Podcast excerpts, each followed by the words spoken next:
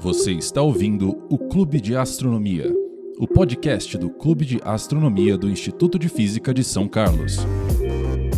E começa mais um episódio aqui, né, galera? Sejam muito bem-vindos ao clube, mais um episódio do clube. É... Ah, tem que mandar um salve, salve aí, galerinha. E... e como você deve estar vendo no título aí, a gente vai falar do último dos planetas, né? Já que a gente rebaixou o Plutão há um tempo atrás. Falamos de Netuno, o azulzinho lá, mano. E, bom, para não colocar os, os bois na frente da carroça. Não, peraí, é assim mesmo que coloca. Para não colocar a carroça na frente dos bois, é, eu trouxe pessoas aqui também para falar comigo sobre esse episódio e cá elas estão. Oi, gente, eu sou a Andressa. E aí, eu sou o João. Fala galera, eu sou o treineiro. Aí, mano, que maravilha. É, quem fala aqui é o Gal, como vocês devem estar vendo pela animação repentina no episódio, às vezes considerado normal. E, e é isso. Vamos lá. É, como eu falei antes, mano, a gente vai falar do planetinha Netuno, mano, o último dos planetas do nosso sistema solar. É, costumava ser Plutão, mas recentemente a gente rebaixou ele. A gente pode falar de Plutão sim, uma, alguma hora, mas ele é um planeta anão, uhum. então dos planetas da série, essa é a última, então por hora pelo menos a série vai ficar por aqui. Ah. Mas oh. mas vamos vamos falar que a gente ainda tem um episódio para falar da série de planetas que vocês gostam bastante. E para começar, como sempre, por padrão, a gente fala da mitologia, né, mano? Então, como vocês devem estar imaginando, Netuno é o deus romano do oceano. Todos os planetas têm nomes de deuses romanos e Netuno não ficaria fora disso, né?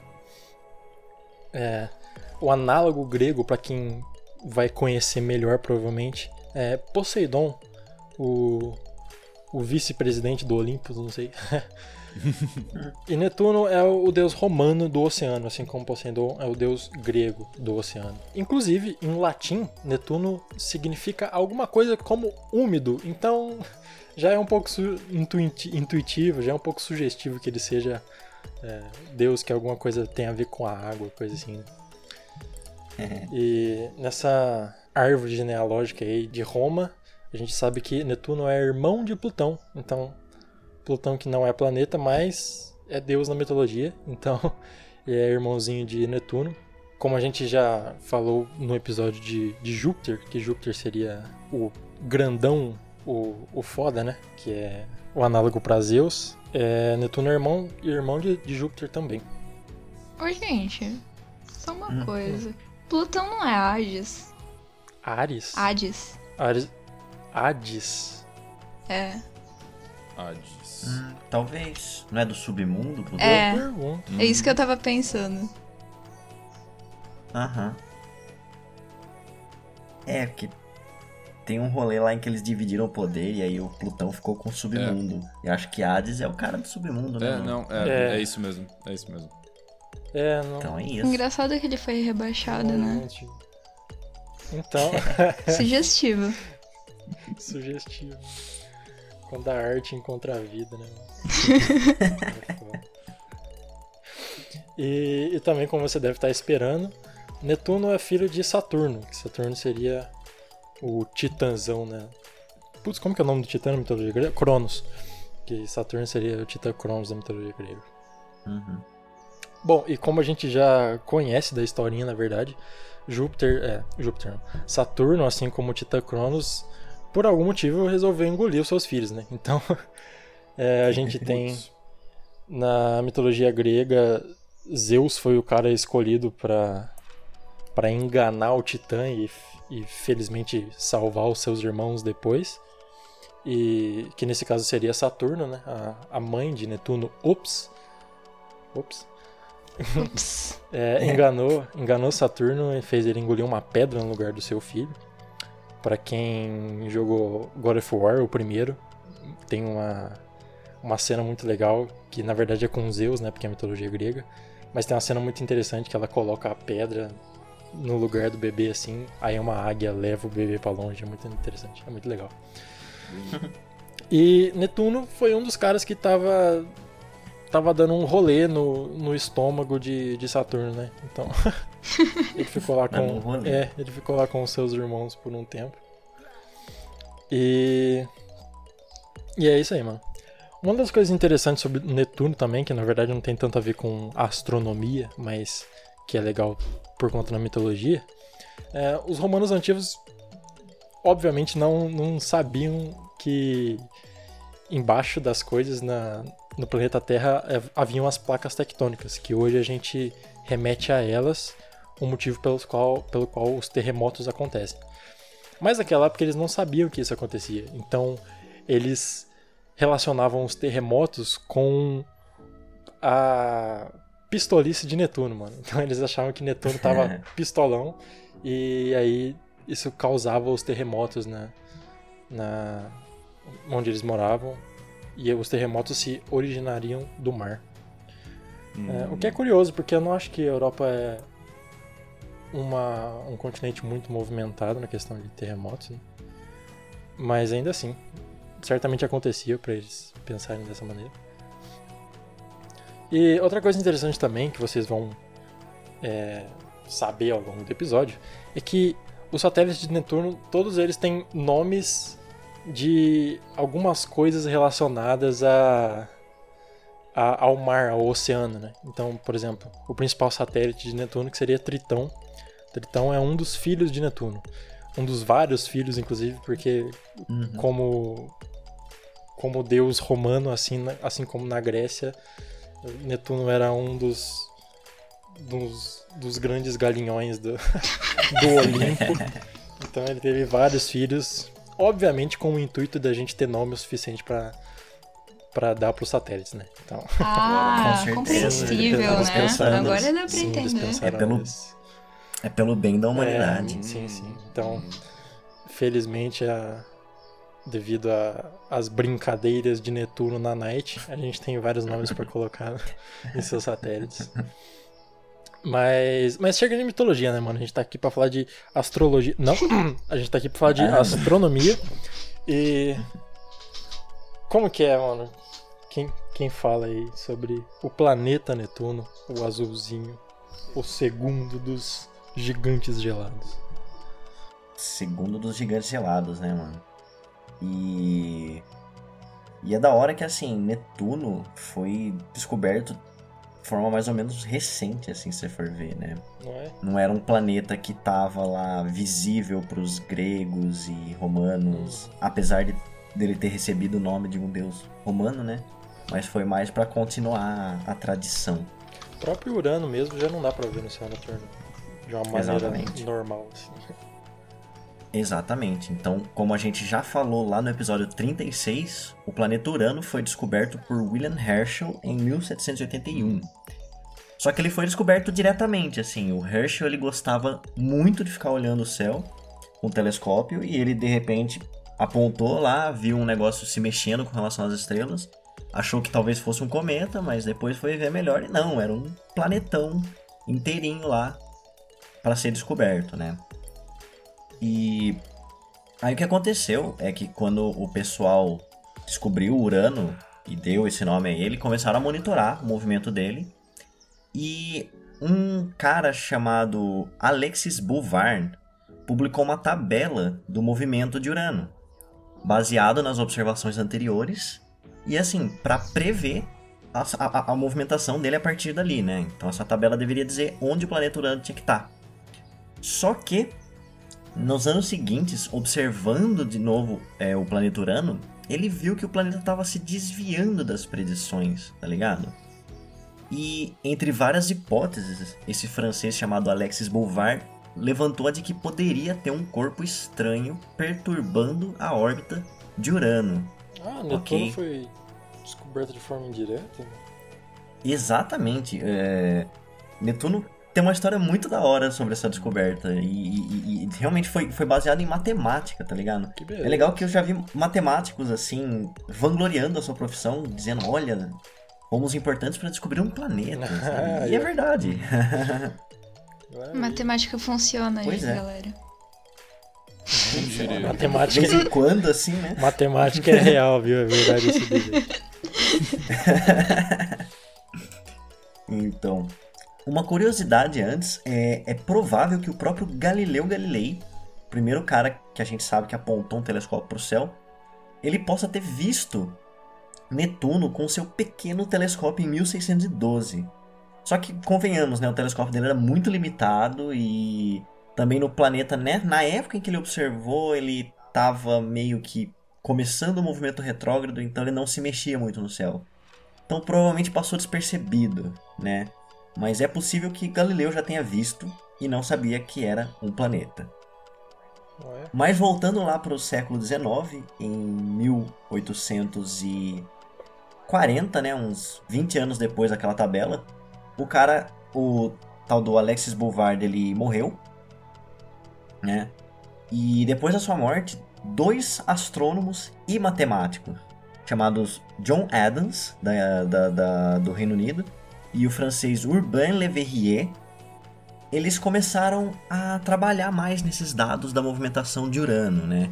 E de forma independente, os dois, um do outro, não eram parceiros, tá ligado? E eles começaram a tentar jo- jogar estimativas de onde e deveria estar esse corpo desconhecido aí que estava perturbando Urano, certo? E cara, essa história além de ser legal por envolver matemática, ela também envolve por ser uma treta entre inglês e francês. Ah, e padrão, treta entre né? inglês e francês, Padrão, a gente sabe que é. Pois é, é épica, né? Sempre teve. Mas é, o Adams foi o primeiro que ele. Baseado nisso, ele pediu mais observações da posição do Urano para um astrônomo amigo dele, Sir George Airy. E a partir das observações, ele produziu várias estimativas e começou a tent- pedir para os caras lá tentar achar esse planeta, esse corpo, sei lá, que estava perturbando a órbita de Urano. Só que aí, quando ele publicou essas estimativas, o, o francês, né, o Le Verrier, ele viu. Na verdade, o francês também já estava fazendo estimativas, mas ninguém deu bola para ele.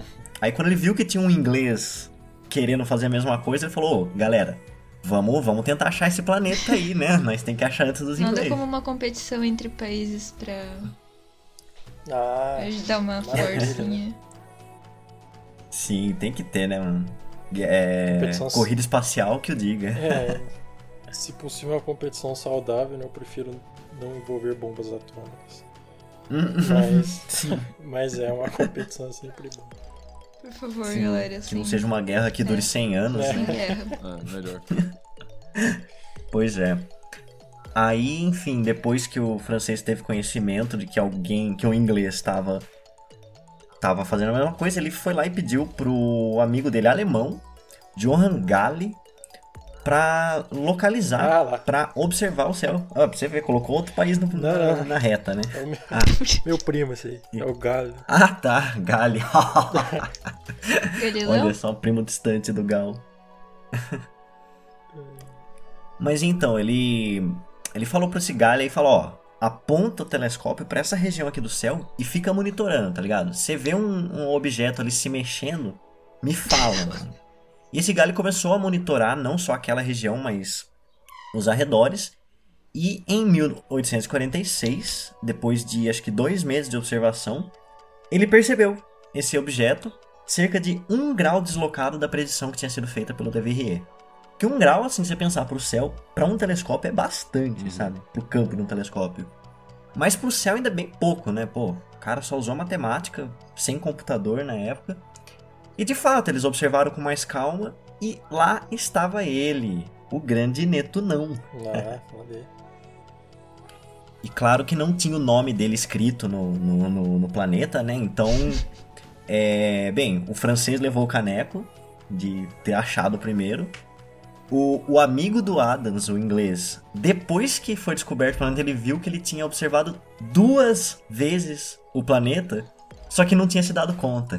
Nossa, não, tava bem aqui na minha frente, né? Sim, mas é, o cara não se tocou. Sim, não vou julgar porque não é fácil, né? Você tem que observar durante vários dias, ver se mexendo. É, E depois que ele foi descoberto, aí começou a corrida pela nomenclatura.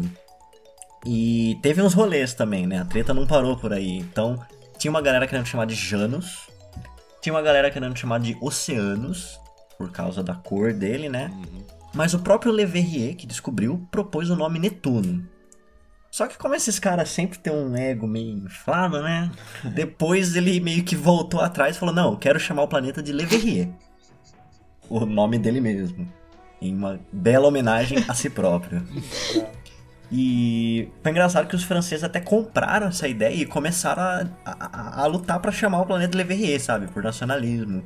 E até reverteram temporariamente o nome de Urano para Herschel. Só para dizer, não, ó, o planeta tem que ser chamado por quem descobriu.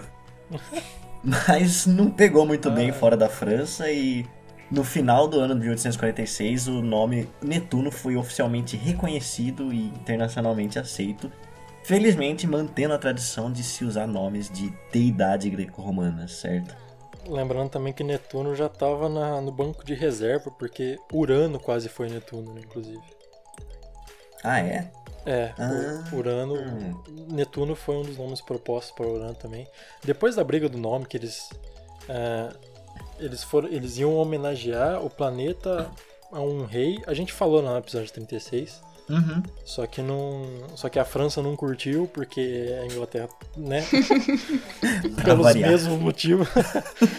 e, aí, e aí eles proporam Netuno, só que no final ficou Urano. Então Netuno já tava no banco de reservas e eu acho que foi por isso que Le Verrier acabou propondo esse nome. Justo, justo. Ah, ainda bem na real, porque Netuno combina mais com. Com É, Netuno. Netuno combina mais com Netuno. Porque, é, porque Netuno é um planeta bem azulzinho. Tipo, ele é um azul muito mais intenso do que Urano. O Urano, se você olhar, é tipo oceano, né? Então Netuno é Uhum. bem azul. E isso é por causa da atmosfera dele. Que, e isso é interessante porque, na verdade, não se sabe o porquê que a atmosfera de Netuno é tão azul. Porque, em teoria, ela é bem parecida com a de Urano. Só que é bem mais azul, né? Então se especula que tem alguma coisa ali desconhecida. Hum, Que é. Mas isso daí a gente vai também voltar no assunto. É, falando um pouco das características gerais de Netuno, é, a gente tem que o dia dele tem uma duração de 16 horas e o ano tem a duração de 165 anos terrestres. Então, desde que ele foi descoberto até hoje, ele só rodou uma vez completamente ao redor do Sol. Nossa. É, olha só. E No entanto, né, ele roda mais rápido que a Terra ao redor do seu próprio eixo. Que loucura, né? é, o dia dele é menor, mas o ano dele é maior. Pois é, né? Doido. Ele, ele tem, tipo, cerca de quatro vezes o raio da Terra. É como se você pegasse uma moeda e uma bola de basquete, sabe? E comparasse mais ou menos a comparação de Netuno com a Terra. É 24.622 quilômetros de raio.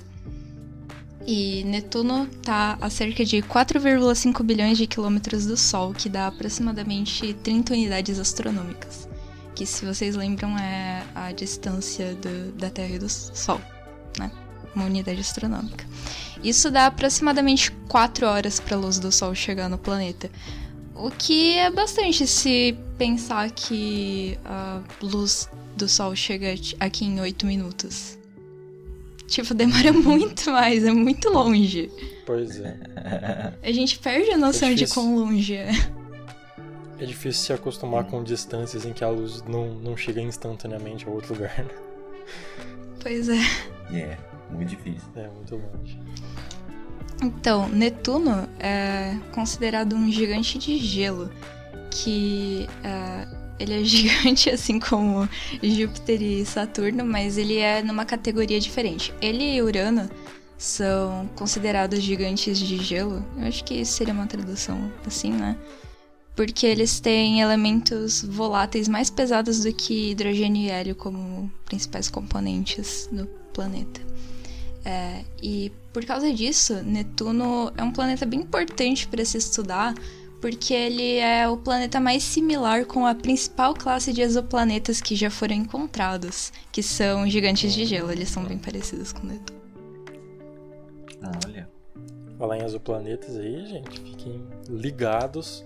Pra você que está vendo no- esse episódio no, no dia que saiu ou nos próximos dias, é, dia 28 de outubro de 2021, a gente vai começar a nossa terceira semana de astronomia, mano, e vamos falar de exoplanetas. Então, acabou que o tema do episódio de hoje casou bem com, a, com os próximos É. episódios.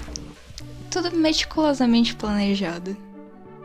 Ah, foi, Claro. foi, gente. planejou. Foi, foi muito planejado, vocês não têm noção. eu, eu nem deixei de dormir. Nossa. É, Vamos denunciar o Caio Físico. Exploração dos trabalhadores, do proletariado. É. mentira, eu dormi sim. Ah, tá. Aí. Não muito, mas. Ah, tá. Enfim.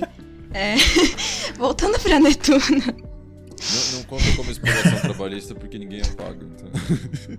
É verdade, é.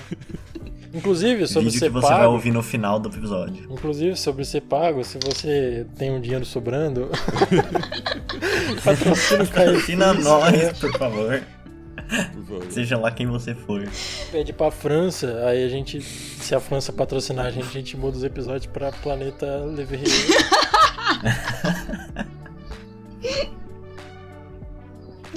A gente edita todo o episódio falando Leverrier. Nossa. É. A gente, o Gal. sim. Ah, pode deixar. Brincadeira. É, Não, não. Tá, voltando pra Netuno. Ele tem cerca de 28 graus. Cerca não, ele tem 28 graus de inclinação em relação ao plano da órbita, o que é bem próximo da Terra, então vocês podem pensar na inclinação da Terra, assim, aproximadamente. E sabem o que isso significa? Netuno tem estações, Não. só que elas duram 40 anos. Que delícia. Imagina um inverno de 40 anos. Ah, não, mas aí é só ir pra Curitiba, né? Que você, você nasce lá e você fala, ah, E fica 40 anos É. lá e pronto, já sabe Só- como é que tá em. Netuno. aí é de boa. Ai, sempre tem que ter a piada com Curitiba. Estamos a zero dias. Estamos- Vamos colocar uma plaquinha. No... Inclusive, mano, se você é de Curitiba, fala aí. Manda lá no nosso Twitter, no nosso Instagram, fala, ah, eu sou de Curitiba. A gente mandou um shout-out pra Pode- você. É, a gente fala, ó. Um salve aí sabe- pro- Salve fulano, desculpa É. por falar de Curitiba. Iremos continuar. Não, de maneira alguma, marketing funciona both ways. É isso aí. O marketing de Curitiba, nada a ver. Volta pra Neto. Volta pra Netuno. É, Netuno tem 14 luas e depois a gente vai falar um pouquinho melhor de cada uma delas. E. Mas. É 14 luas que a gente sabe até agora, né? Porque é meio difícil de observar as luas de Netuno e vocês vão entender por quê. Mas. É que, assim, já foi difícil de ver Netuno. Então, as luas que são basicamente ah, do tamanho de asteroides e bem pouco brilhantes é quase impossível de ver. Às vezes você tem que literalmente ir até Netuno pra ver elas. Que é o caso da Voyager 2, né? Então. Ah, eu... Pois é. Então. Vocês me perguntam, como que Neturno. é, Neturno. o Neturno. Noturno. É, X-Men. Ele também é azul. É, é verdade. É verdade, olha só. É, então, acredita-se que Netuno e Urano foram formados. Eles são tipo planetas irmãos, então a gente pode colocar eles meio que juntinhos assim, né? Mas acredita-se que os dois planetas foram formados mais perto do Sol do que eles estão agora, e depois eles foram mais pra longe. E acredita-se nisso por causa da composição deles, porque se vocês forem ver, tem Júpiter e Saturno ali no meio que meio que tem a maior parte do hidrogênio e do hélio. E aí tem dois planetas mais ao fundo que tem basicamente gelo, água, amônia, sabe? Então, acredita-se que eles foram formados ah, a cerca de 12 ou 15 unidades astronômicas por acumulação planetesimal e depois eles foram, Ó. é, termo bonito, né? Uhum. É, era basicamente ah, rochas, assim. Nossa, eu, tô- eu vou falar isso é muito errado, mas enfim. É, basicamente acumulação de pequenos corpos que foram se juntando e formando um planeta. E depois eles migraram para mais ou menos aonde Netuno está hoje, com a troca do momento angular com um disco de planetesimais. E isso daí foi interagindo com os planetas pela dispersão gravitacional. E acredita-se também que Netuno meio que puxou as fronteiras do sistema solar um pouco mais uh, ah, para frente do que era para ser, né? E esse processo, na verdade, não é inteiramente compreendido ainda, assim como muitas outras coisas no sistema solar que ainda são mistérios. E acredita-se que se tivesse mais informações sobre a atmosfera, o núcleo e as, uh, o movimento do sistema planetário que tem ali no, em Netuno, uh, seria possível entender melhor como esses planetas foram formados, como o sistema solar foi formado e como exoplanetas parecidos são formados. Então, é, é um assunto bem legal, sim. É... Com certeza. Pois é, a gente já falou como eles foram, é, como ele foi formado, mas Netuno é o planeta gigante, curiosamente ele é o mais denso deles. Ele tem tipo 1,64 gramas por centímetro cúbico. Ele é constituído mais de 80% por um fluido denso e quente de materiais, entre aspas, gelados, né? Uh, que formam gelo, no caso, né? Que seria água, metano e amônia e isso fica tudo em cima de um pequeno núcleo rochoso. É... Pode ser que tenha um oceano de água quente abaixo das nuvens de Netuno, que é mantido pela pressão gigante que tem ali, mas também não tem muita informação. É, Netuno não tem uma superfície como a gente conhece, se você for descendo a atmosfera, ele vai ficando mais com mais pressão, mais pressão, e daí você vai bater no núcleo dele, que é rochoso. Mas você provavelmente não vai chegar até lá, porque a pressão é absurda, né? Então. Muito provavelmente não chega. É. Mas enfim, né? É...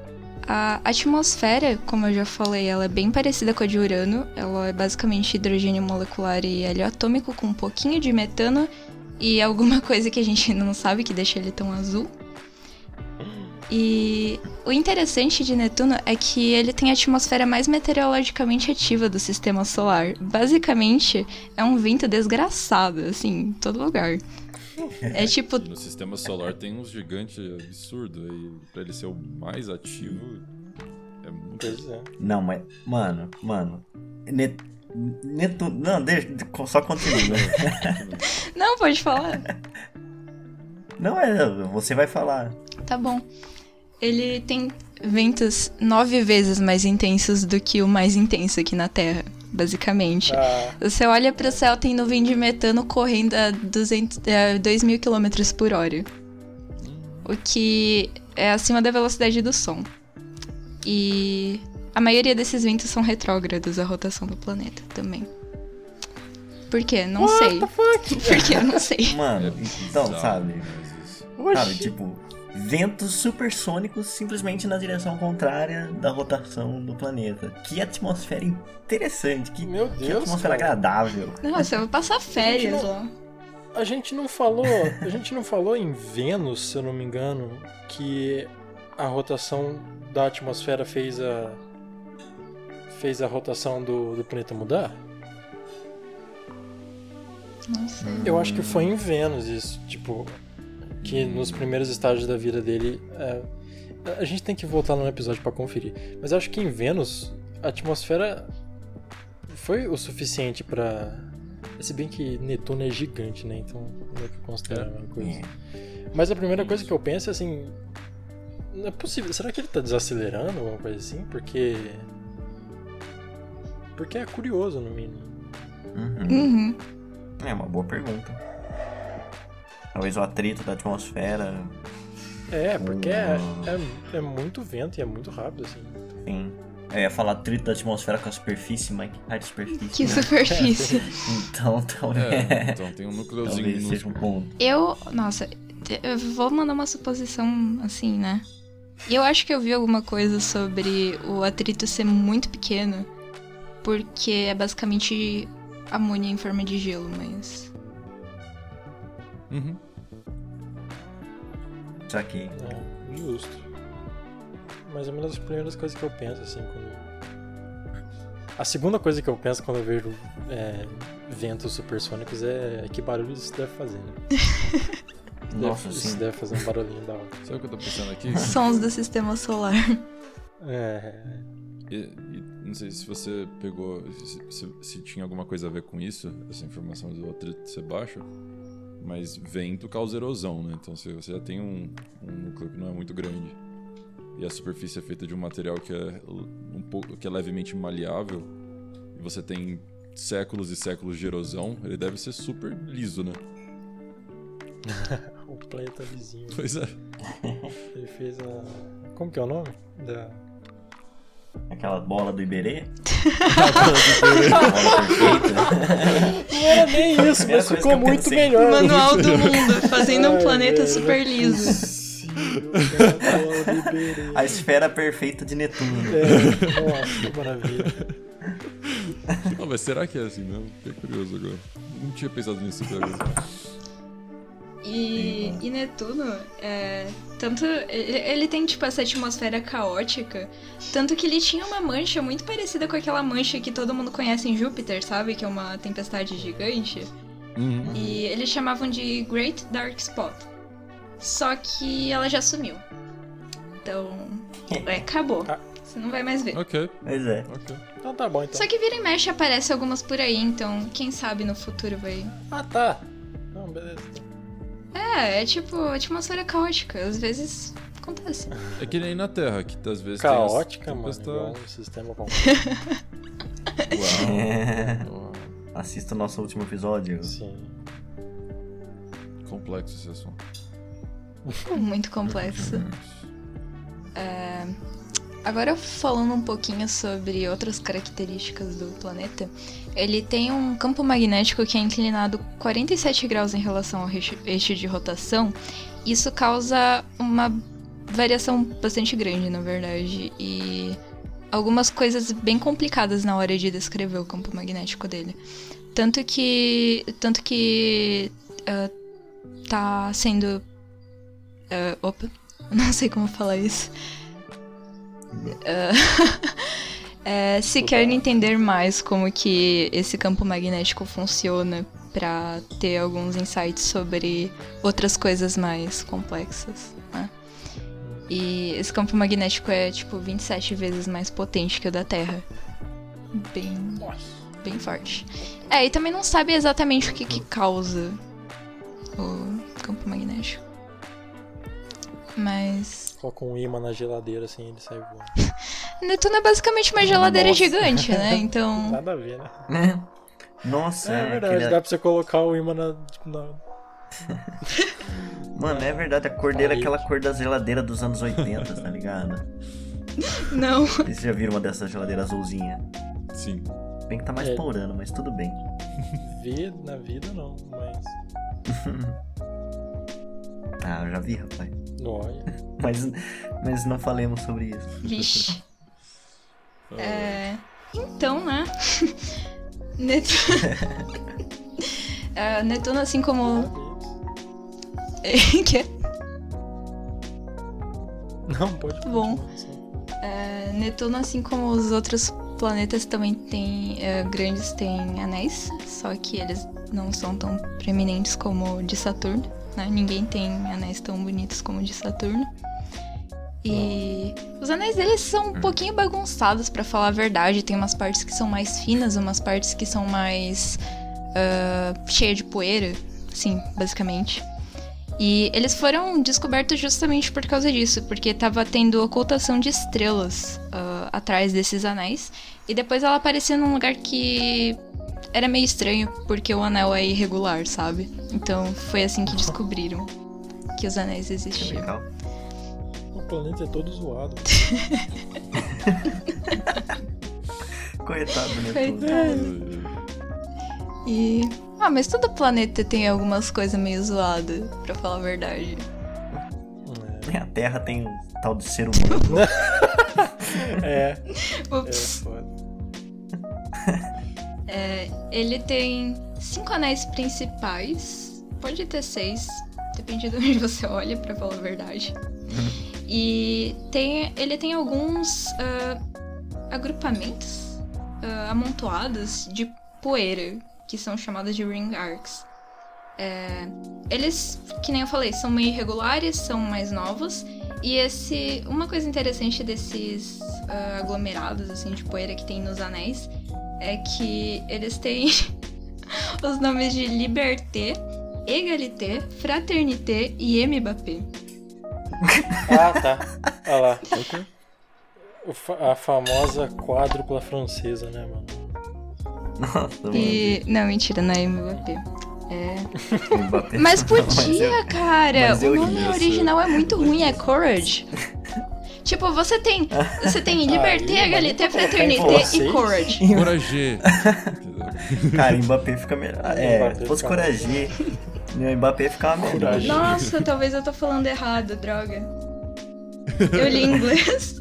Era pra ler francês, Desculpa, franceses. Ah, não sei. Desculpa, li errado. Não tenho a menor ideia de como escreve coragem em francês aí. É, tá. Erros, erros aqui. E esse. erros. Graças. E.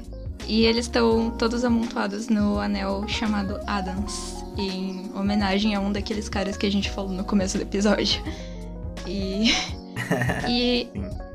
Inclusive, esses nomes dos anéis deles são justamente da galera envolvida na descoberta, né? Tem o Leverrier, tem o Adams, o Gali, que é o primo do Galo, tem também o Aragorn, que eu não citei, mas é tudo a galera envolvida lá na descoberta dele. Os tretosos. Exatamente. É, e eles levaram nomes também, né? Não foi do planeta, é. mas eles estão lá. É. E aparentemente o Liberté vai desaparecer em tipo um século. Então. Ah, eu já estava prevendo que a nossa liberdade seria. Ai, meu Deus. Então, se você está escutando isso em 2100 e alguma coisa, você pode pesquisar aí na internet, se ainda tiver internet, se, uh, se ele já desapareceu ou não. Ah, isso, é. Se ainda tiver terra pra alguém ver isso. É. Você tá ficando. Tá questionamento. Triste. Tá ficando meio dark. é, vamos pro próximo tópico. É, então, né? O que mais gira ao redor de Netuno? As luas. É. Oh. Pois é, Netuno tem 14 luas. É, mas isso eu já falei, né? E a maior parte foi descoberta depois da passagem da Voyager 2. Porque é meio difícil de ver asteroides pequenininhos e pouco brilhantes daqui, né? Então, eles também seguem o padrão do nome mitológico, oceanos, titãs, etc, etc, etc. Esse tema aí, né? E é, é, uma curiosidade é que a Naiad, que é a, a lua mais interna de Netuno, ela ficou cerca de 20 anos sem ser observada, desde que ela foi descoberta na passagem da Voyager 2 em 1989. Porque ela é muito pequenininha e é muito mais fraca do que Netuno. Então é difícil de ver. E quando eles acharam a Lua de novo, olhando arquivos do Hubble, eles perceberam que a trajetória dela estava um pouco mais à frente do que era esperado. Então, possivelmente tem alguma interação gravitacional ali que está fazendo ela desviar do que era esperado.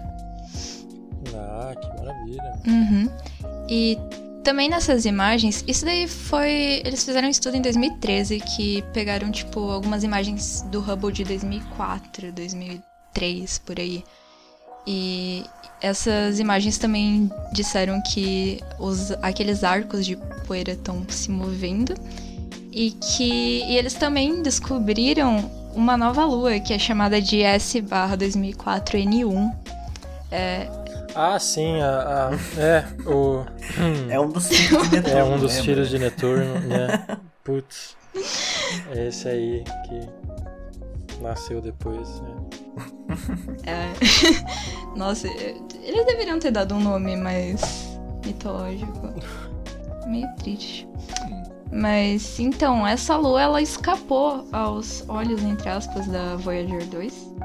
E ela foi observada só depois nesse estudo com as imagens. E ela foi a última a ser vista até agora e por enquanto são 14. Porque, né, difícil de ver o planeta também é difícil de ver as luas. Uh, as únicas duas luas que. Opa! E mesmo nos planetas que são fáceis de ver já é complicado. Tipo, recentemente a gente descobriu 20 luas que a gente não conhecia em Saturno, por exemplo. É. Então, um planeta que está ainda mais longe e, e reflete ainda menos luz solar, Sim. fica complicado. E uma boa parte das luas de Netuno, se for ver, elas. É, é hipotetizado que elas são asteroides ou objetos que vieram do cinturão de Kuiper. Porque elas têm a órbita um pouquinho excêntrica. É, isso, isso aconteceu com Nereida, que é uma das luas que foi descoberta com um telescópio terrestre. E, tam, e e também com Tritão, que é a maior lua que foi descoberta 17 dias após a descoberta de Netuno por um cervejeiro. o, Ah, que maravilha, mano. As duas coisas que eu mais amo. Unindo interesses. Então, é, William Lassell era um astrônomo amador que tinha uma fortuna por causa de fazer cerveja. E com essa fo- fortuna ele tinha os telescópios dele e daí eles estavam lá no hype da, da descoberta de Netuno e ele apontou o telescópio pra lá e viu que ah, tinha uma lua. Olha só. Tritão foi descoberto.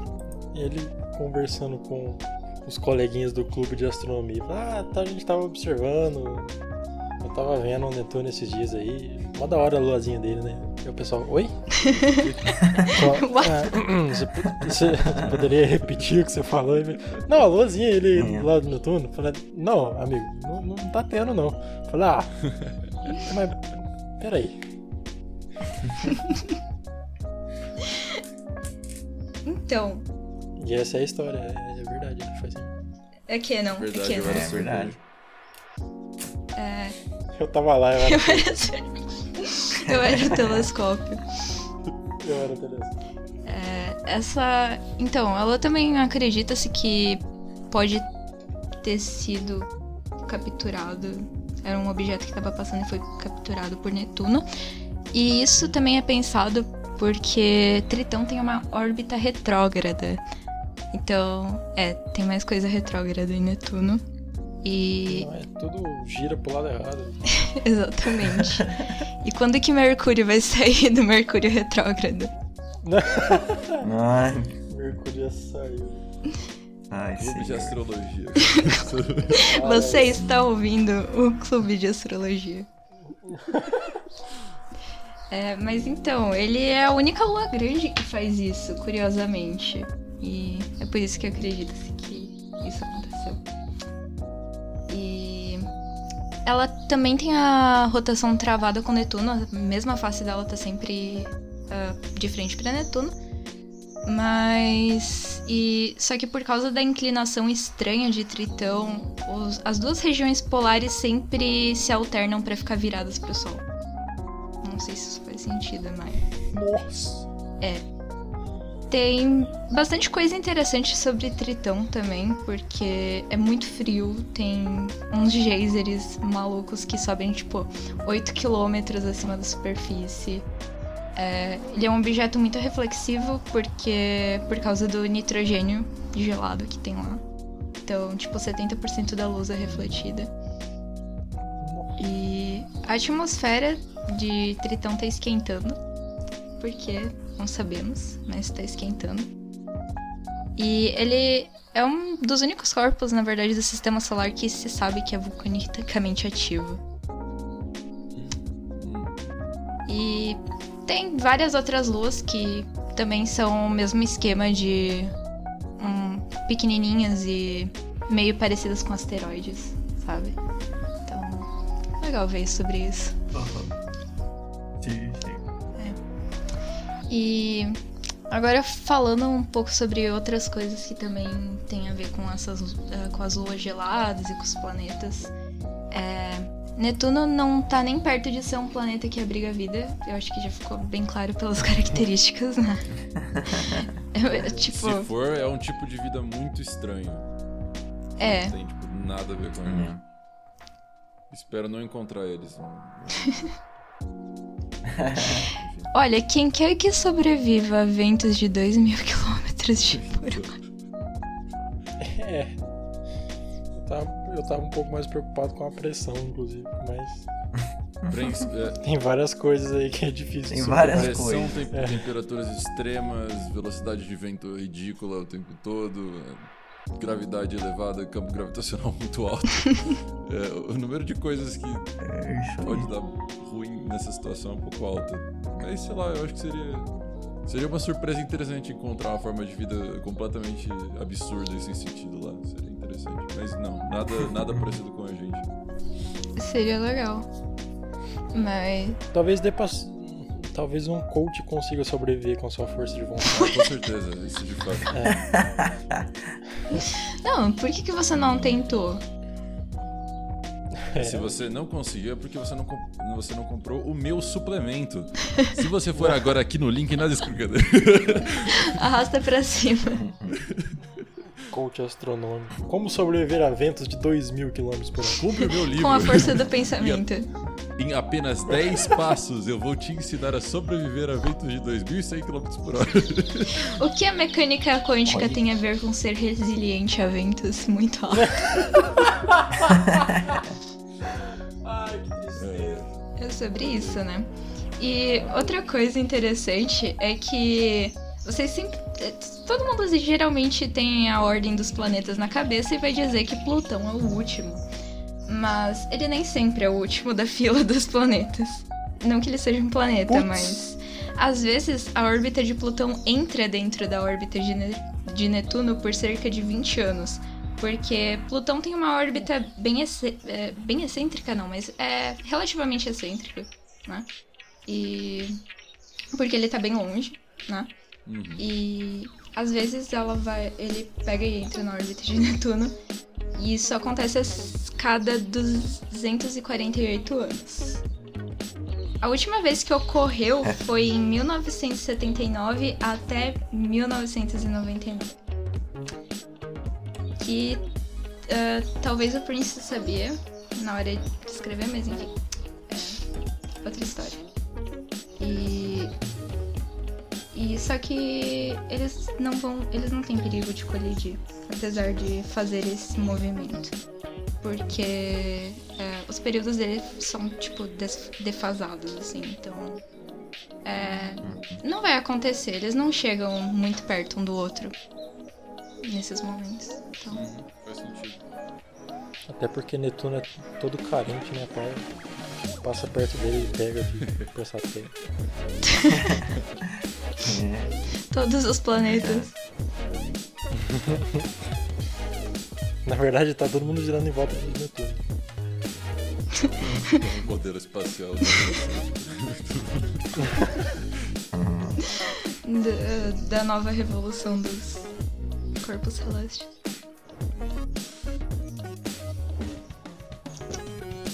Pois é, mas pra ter mais informações sobre eh, Netuno tem que ir até lá, porque é meio difícil de ver as coisas daqui.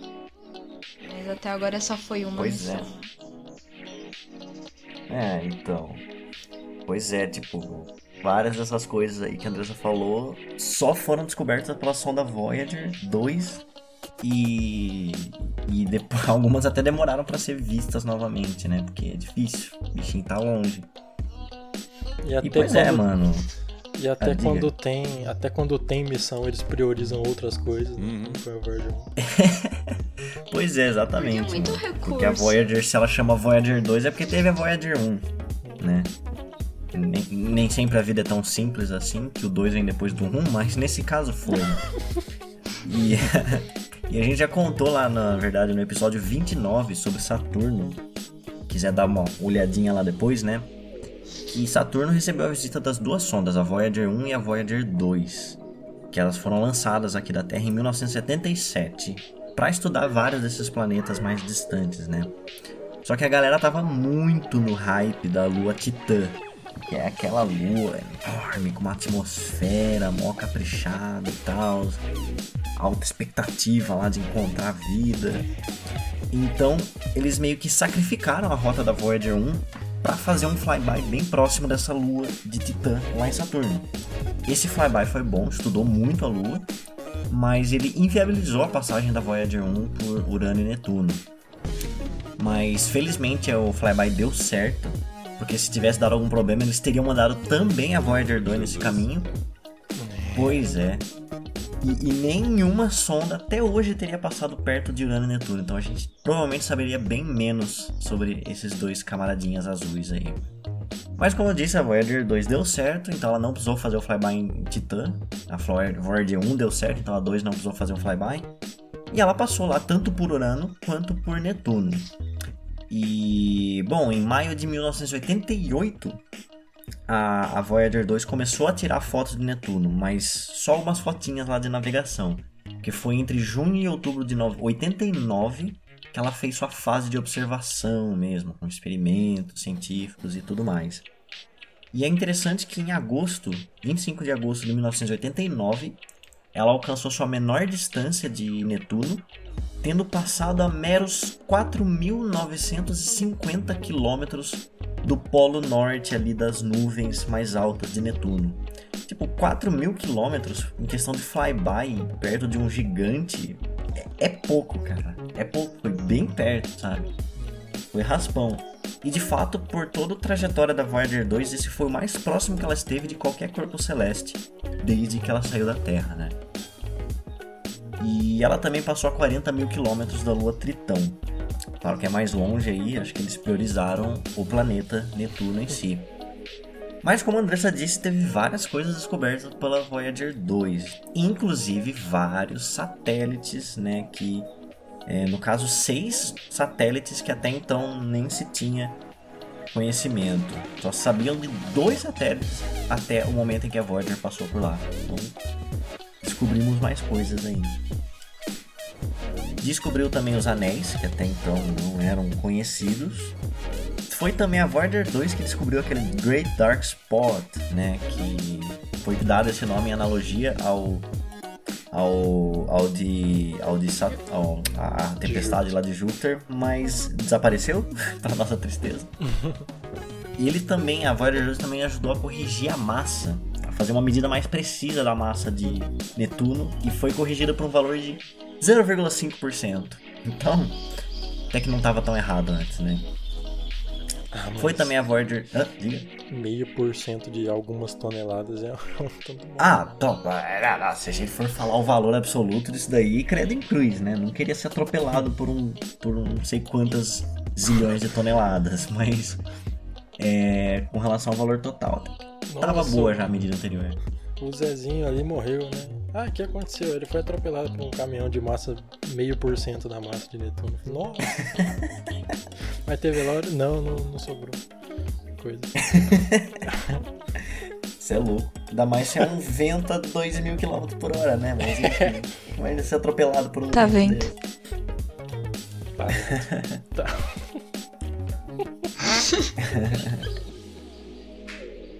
E foi também a Voyager 2 que descobriu esse forte e estranho campo magnético todo inclinadão que tem lá em Netuno.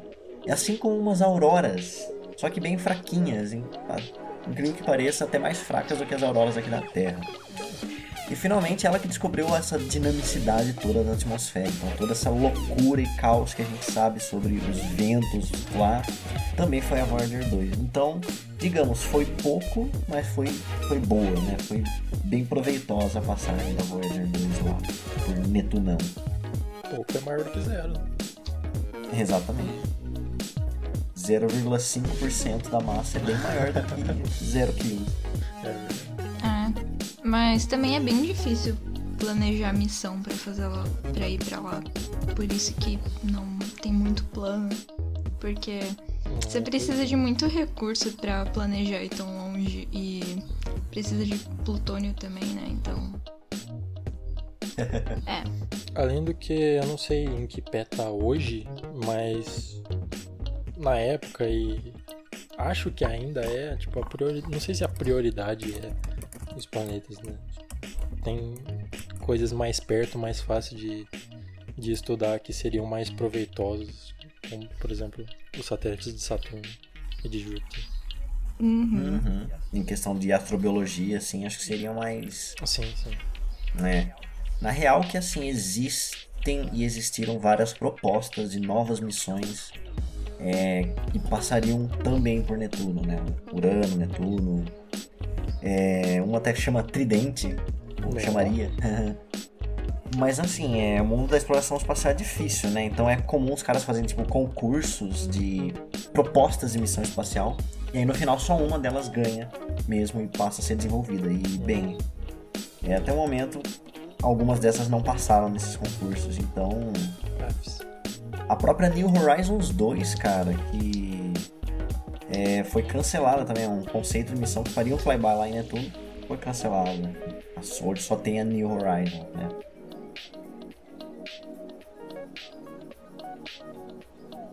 É, mas é. É um planeta legal. Ele é todo azulzinho. Ele é bonito. E esse.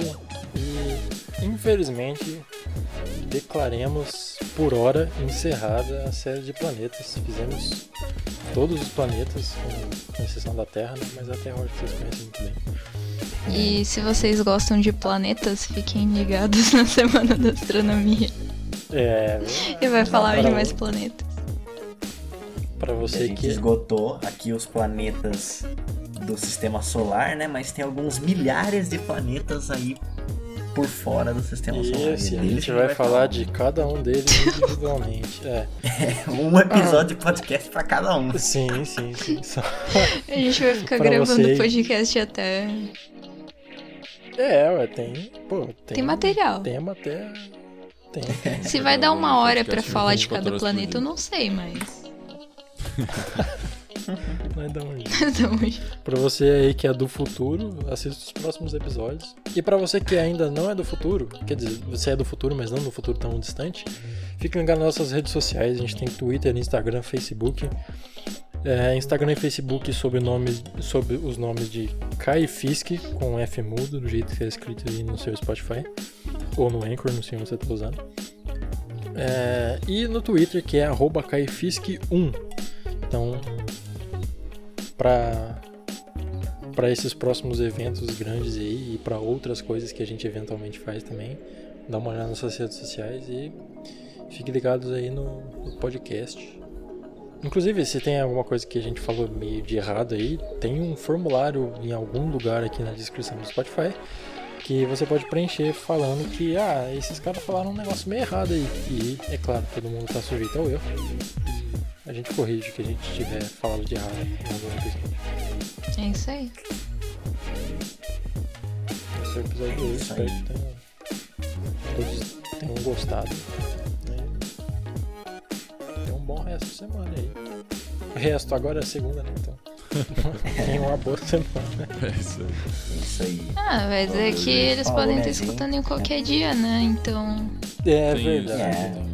Pra você que tá começando a semana, um ótimo começo de semana. Pra você que tá terminando a semana, um, um ótimo término de semana. É. É. Bebam água, tomem vacina e usem máscara. Sejam saudáveis. É Isso aí. É, sim, sim.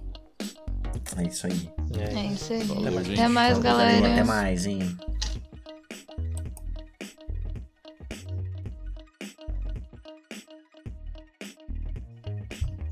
Pode parar? Não, peraí. Eu... Sim, sim, pode, pode. Eu vou esperar o meu, tá? 5, 4, 3, 2, 1. Este podcast é um oferecimento da boa vontade dos alunos do Instituto de Física de São Carlos. Até a próxima.